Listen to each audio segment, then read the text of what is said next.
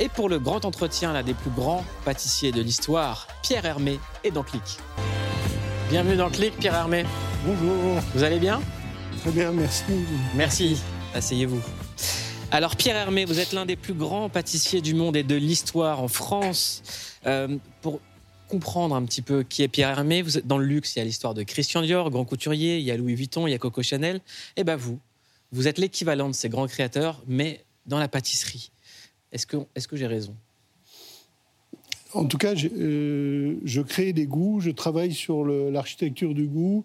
Euh, J'imagine des gâteaux, des associations de saveurs qui euh, deviennent des associations fétiches de la maison Pierre Hermé Paris. Quand on voit par exemple l'histoire d'un Christian Dior, quelqu'un qui a dédié toute sa vie à sa maison, est-ce que c'est pareil pour vous? Ah, Moi, je, je, ne fais rien d'autre, je n'ai pas d'autre activité que de m'occuper de la maison Pierre Hermé et de travailler sur les créations, sur euh, euh, tout ce qui est aussi autour de cette création, parce qu'il ne suffit pas de créer des, goûts, il faut aussi ensuite les mettre en œuvre, euh, garantir que chaque jour, le produit sort de la même façon, il est aussi bon le mardi, le mercredi que le samedi, et puis ensuite de travailler sur la manière de le, promouvoir et de le présenter au public. Vous représentez un repère pour tous les Français qui voyagent dans le monde partout où on va et qu'on voit euh, un magasin Pierre Hermé, on se sent français. Dans, au Japon notamment, c'est là où vous avez ouvert votre première boutique. Qu'est-ce que vous avez à votre veste là? C'est quoi comme décoration? Alors c'est euh, la Légion d'honneur et euh, la décoration de commandeur des arts et lettres. Qu'est-ce que ça représente pour vous? C'est un encouragement et c'est vrai que pour moi c'est un encouragement à continuer à faire toujours, à suivre ma trace, à, la faire évoluer, bien sûr, parce que ben, un style est destiné à évoluer, mais toujours euh, être déterminé et focus sur ce que j'ai envie d'exprimer. Dans le monde entier, je le répète, on va manger vos macarons au Japon, aux États-Unis, plus d'une soixantaine de boutiques dans le monde. Aux États-Unis, on vous a surnommé le Picasso de la pâtisserie. Alors, c'est un journaliste américain qui avait fait un reportage sur moi en 1994. Il s'appelle Jeffrey Steingarten. Et euh, il avait passé une semaine avec moi et pendant une semaine, il m'a suivi, il m'a posé plein de questions. Et euh, après, j'ai eu la, surprise de voir ce titre, mais euh, c'est resté parce que je pense que c'est un titre qui parle aux gens aussi. Et, mais c'est pareil, je l'ai reçu comme un encouragement. Qu'est-ce qu'il y a d'artistique chez vous quand vous créez une, pâtisserie? C'est l'expression de ce que je suis, de ce que j'ai en tête. Euh, la dimension artistique est là. On est bien sûr, la pâtisserie, c'est un métier artisanal. Euh, vraiment artisanale. Et la, création en matière de pâtisserie, pour moi, euh, c'est vraiment c'est là que se trouve la dimension artistique. Vous êtes très ému quand vous parlez de votre passion. Il y a quelque chose de très émouvant à vous écouter, dire des choses comme ça. Qu'est-ce qui, qu'est-ce qui vous rend si ému, si fier? C'est que ce que je fais, ça vient de moi. C'est très personnel. Euh, j'essaye de le communiquer aux, gens qui travaillent avec moi. J'essaye de leur partager cette passion et surtout de euh, partager certaines valeurs qui sont euh, ben, la qualité, la créativité, cette idée de différenciation. Ça veut dire que moi, je ne fais pas du marketing, je fais de la création. Et donc, dans la création, c'est aussi cette volonté de, différenciation. Je tenais à vous recevoir pour parler de quelque chose qui me semble essentiel, et, parce que vous êtes dans la transmission. Et aujourd'hui, on nous montre des modèles de réussite de gens qui, pour moi, font du mal à la société. Des gens comme Elon Musk, euh, des super entrepreneurs, des gens qui ne vivent que par la réussite financière. Vous, vous valorisez l'artisanat, le travail. Moi, c'est ma passion, c'est mon métier. Je suis issu d'une famille de boulangers-pâtissiers, donc euh, dont je suis la quatrième génération. Donc mon euh, ma passion, c'est aussi de transmettre à des jeunes. J'ai formé beaucoup de gens qui sont aujourd'hui devenus des, très bons, des très grands pâtissiers, euh, qui eux-mêmes, à leur tour, forment des gens.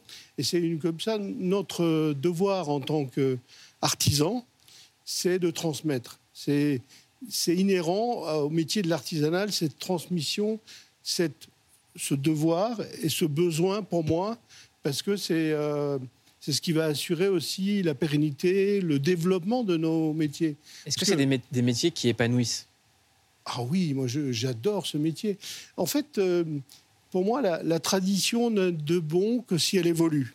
Pour moi, la tradition, c'est quelque chose sur lequel on s'appuie pour, euh, pour la faire évoluer, pour euh, y apporter des choses nouvelles, pour l'enrichir. Et, je crois que de tous les temps, ça a été comme ça. La tradition n'est pas un, retour en arrière, c'est au contraire, c'est ce sur quoi on s'appuie pour aller ailleurs. On vient d'entendre une chanson euh, sur votre arrivée, c'était euh, Les copains d'abord de Georges Brassens, et ça a été choisi par Hélène Darroze. Ben Pierre, j'aurais bien aimé me souvenir de cette chanson que tu nous avais fait une fois, que tu nous avais chantée lors d'un karaoké. Je crois que tout le monde s'en souvient de, la façon dont tu avais chanté, parce que c'était pas très juste quand même. Hein. Mais bon, par contre, je me souviens pas du titre.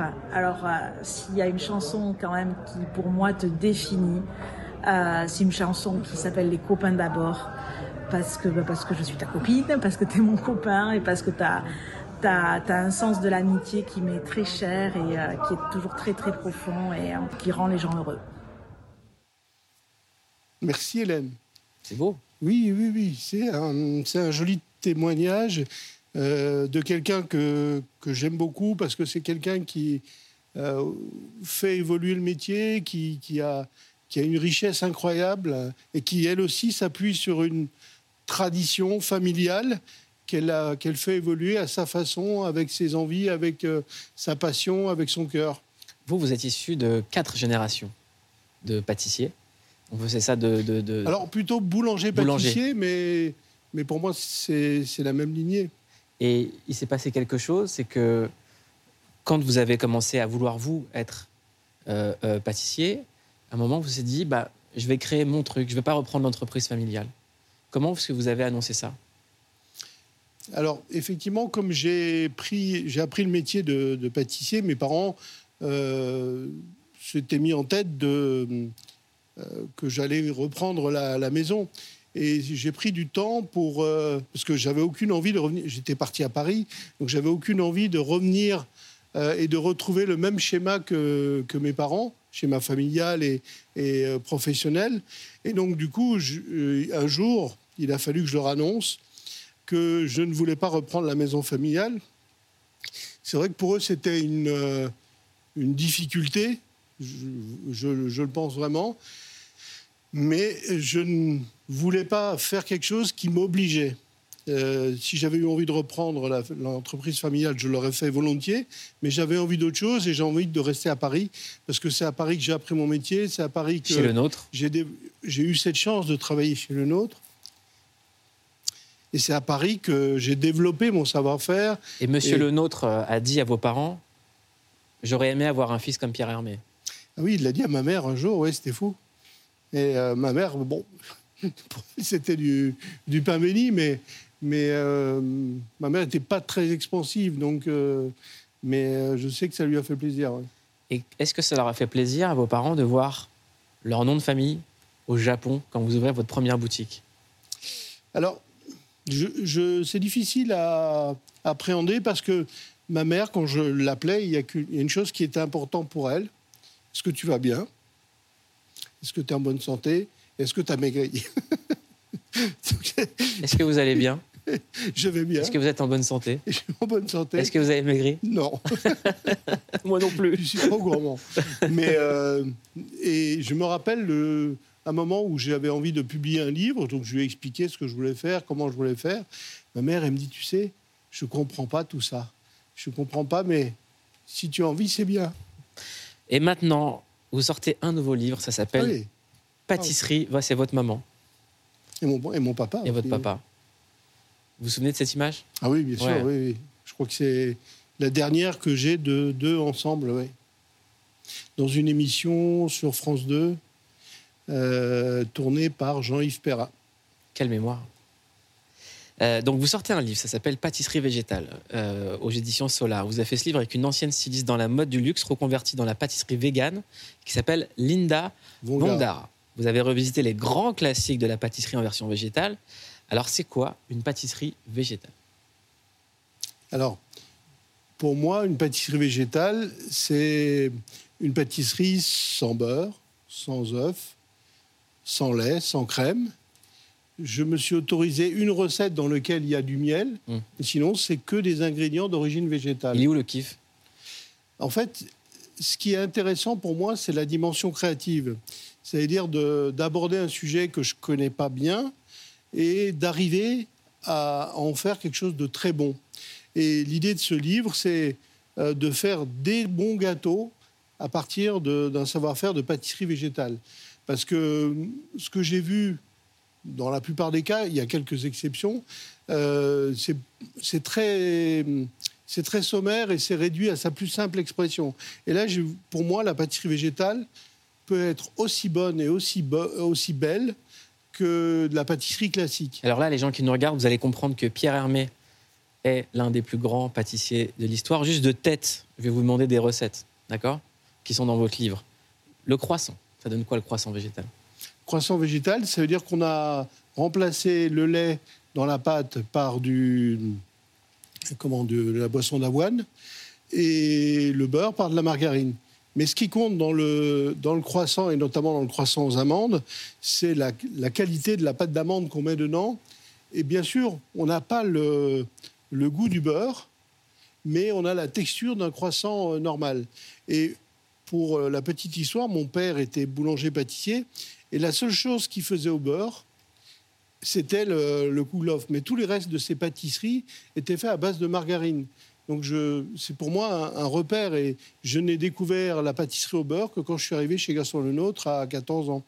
Donc euh, euh, pour moi, il n'y a rien d'extraordinaire dans le fait d'utiliser de la margarine ou du beurre. Bien sûr, c'est contre les règles de la haute pâtisserie, mais euh, je pense que dans la pâtisserie végétale, il y a une vraie dimension, une vraie opportunité créative.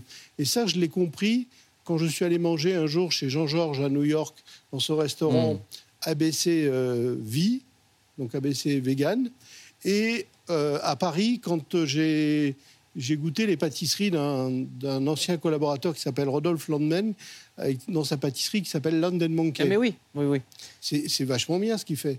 Et là, je me suis dit, ah oui, la pâtisserie ou la cuisine végétale, ça peut être très bon. Et ça peut être aussi très beau. Regardez, on a un gâteau qui arrive là. Je vous ai je ne vais pas faire l'affront de le manger euh, tout de suite. Merci Méline. Alors, c'est une tarte infiniment chocolat et les fameux macarons. Alors, des macarons donc euh, vegan, donc avec un, biscuit qui est toujours composé de sucre. On peut refaire un gros plan dessus pendant que Pierre Hermé parle Ça me. comme ça, j'essaie de vous regarder dans les yeux en même temps. Excusez-moi. Toujours composé d'amandes, de, sucre. Et euh, au lieu que ça soit du blanc d'œuf, c'est de l'eau et de la protéine végétale. Donc, euh, euh, ça donne une belle texture, la texture qu'on a en tête des macarons. Et la garniture, elle, elle est faite avec euh, des. Ça, c'est aux noix de macadamie. non, noix de pécan, pardon. Et des noix de pécan caramélisées, réduites en, purée et qui donnent un goût incroyable. Vous, avez un vrai bon macaron. Est-ce que c'est light ou pas? Non, c'est pas, c'est pas, c'est pas. Alors c'est pas une approche qu'on a pris en compte parce que parfois une pâtisserie végétale peut être plus calorique ou moins calorique. Euh, vraiment, c'est euh, une autre, euh, ce serait encore une autre approche que de rentrer dans, dans une pâtisserie gourmandise raisonnée. Pierre Hermé, on connaît tous votre nom, vos macarons, vos pâtisseries.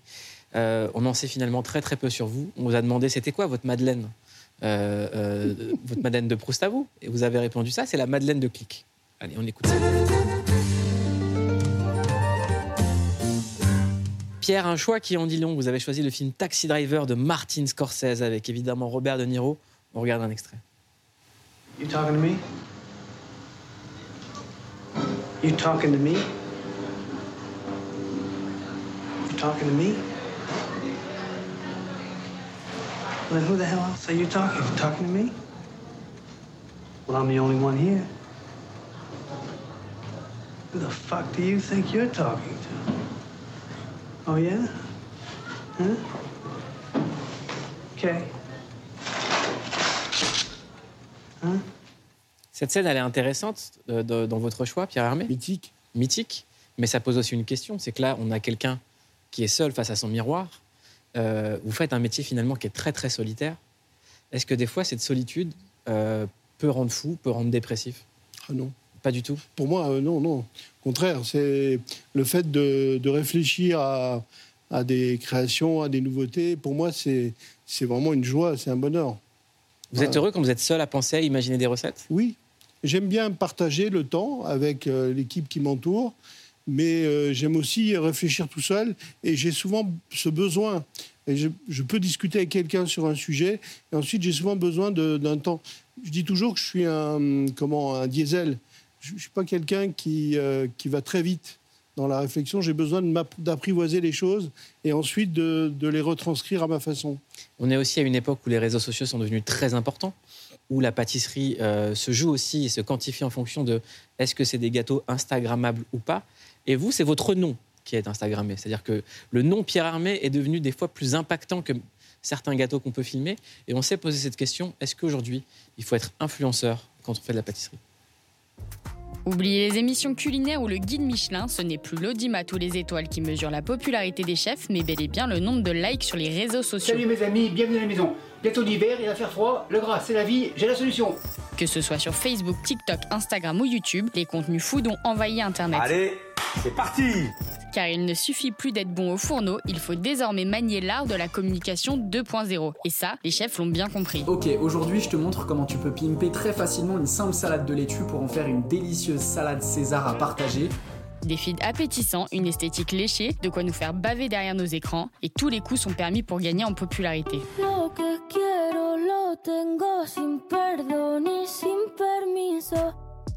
Mais mettre l'eau à la bouche des utilisateurs ne suffit plus à se démarquer dans cet océan de contenu. Il faut désormais impressionner avec des créations toujours plus spectaculaires.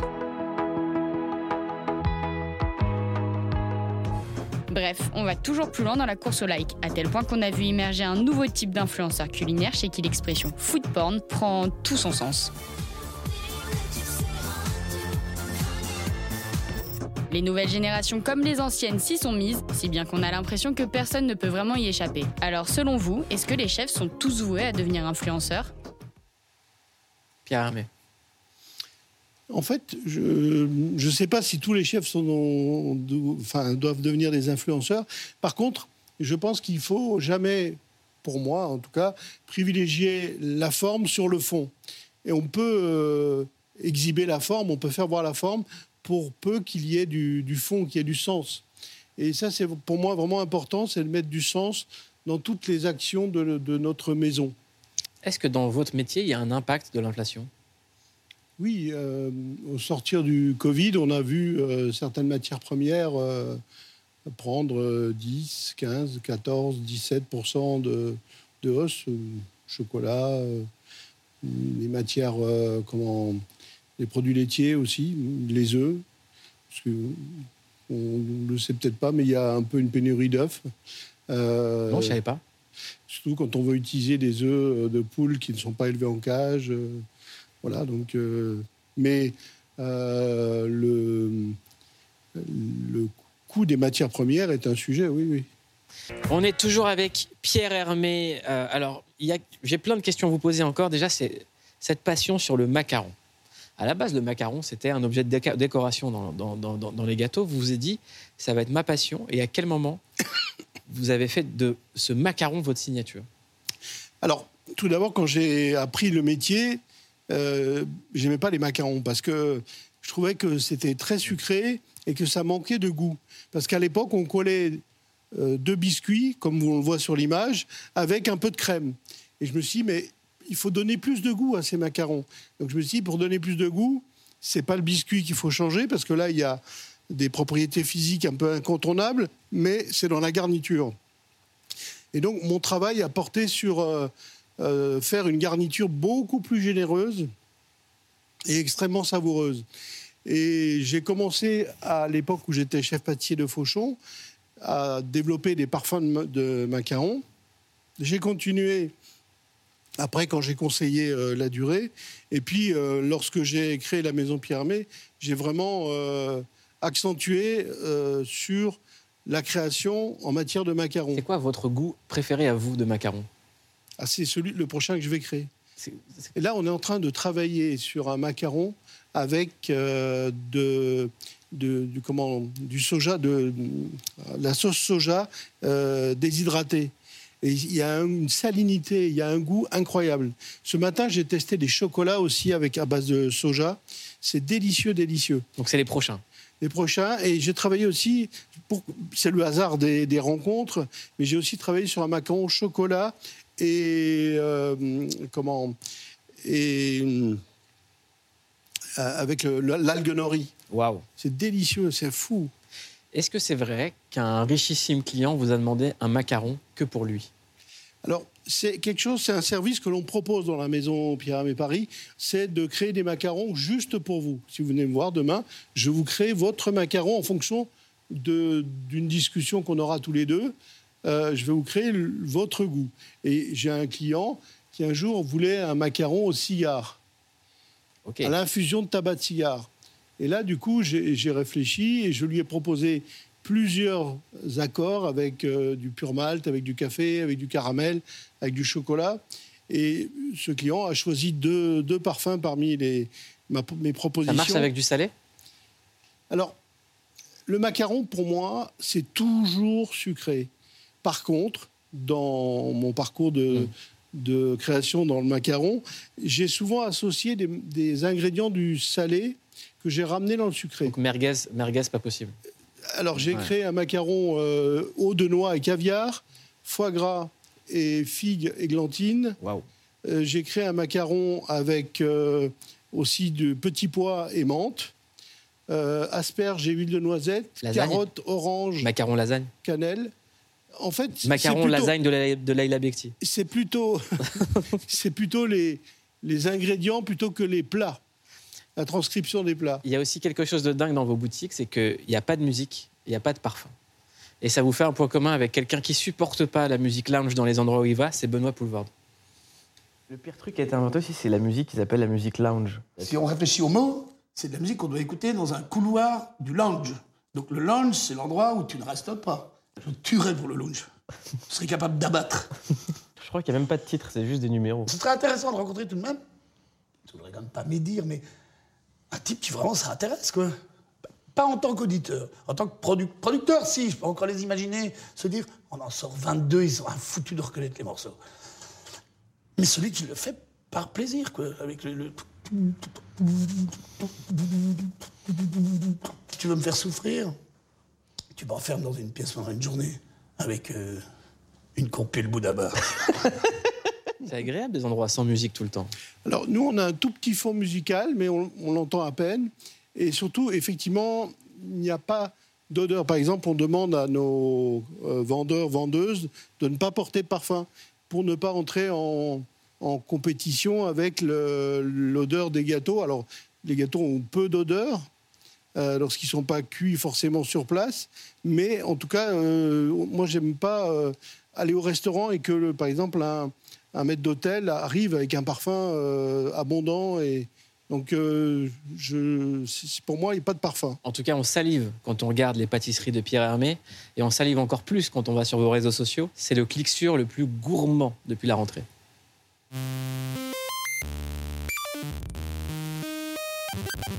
On a cliqué sur vous, Pierre Hermé. Et on peut le dire, la pâtisserie, vous êtes tombé dedans tout petit. Du coup, vous faites des rêves sucrés aussi. Ça vous fait rêver une tarte tatin euh, plus ou moins. Et du coup, quand on vous demande de choisir entre deux pâtisseries, c'est comme demander à Patrick Sébastien de faire une chanson avec du fond, c'est impossible. Non, mais là, euh, vous me posez un problème. Les deux. Pierre Hermé sur vos réseaux, on retrouve vos pâtisseries. Enfin, vos œuvres d'art. Une reconnaissance mondiale pour un pâtissier. La preuve, avec toutes les photos de personnes qui vous mentionnent. Et même les chiens aiment vos pâtisseries. Et le post sur Insta. Un pâtissier qui se pose beaucoup de questions sur sa profession et son approche de la pâtisserie. Quand on parle d'architecture de goût, on parle de quoi? Question. Est-ce que ça correspond vraiment à ce que j'ai imaginé au début? Question. Et des questions aussi un peu plus légères. Est-ce que vous aimez les poules, les lapins, les œufs? Question. Vous vous êtes aussi mis au live, avec autant d'aisance que moi quand je marche sur un trottoir plein de gel. Coucou. Et.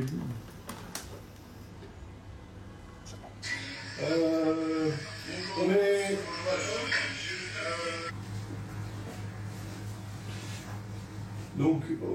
Et vous avez donné votre fameuse recette du macaron.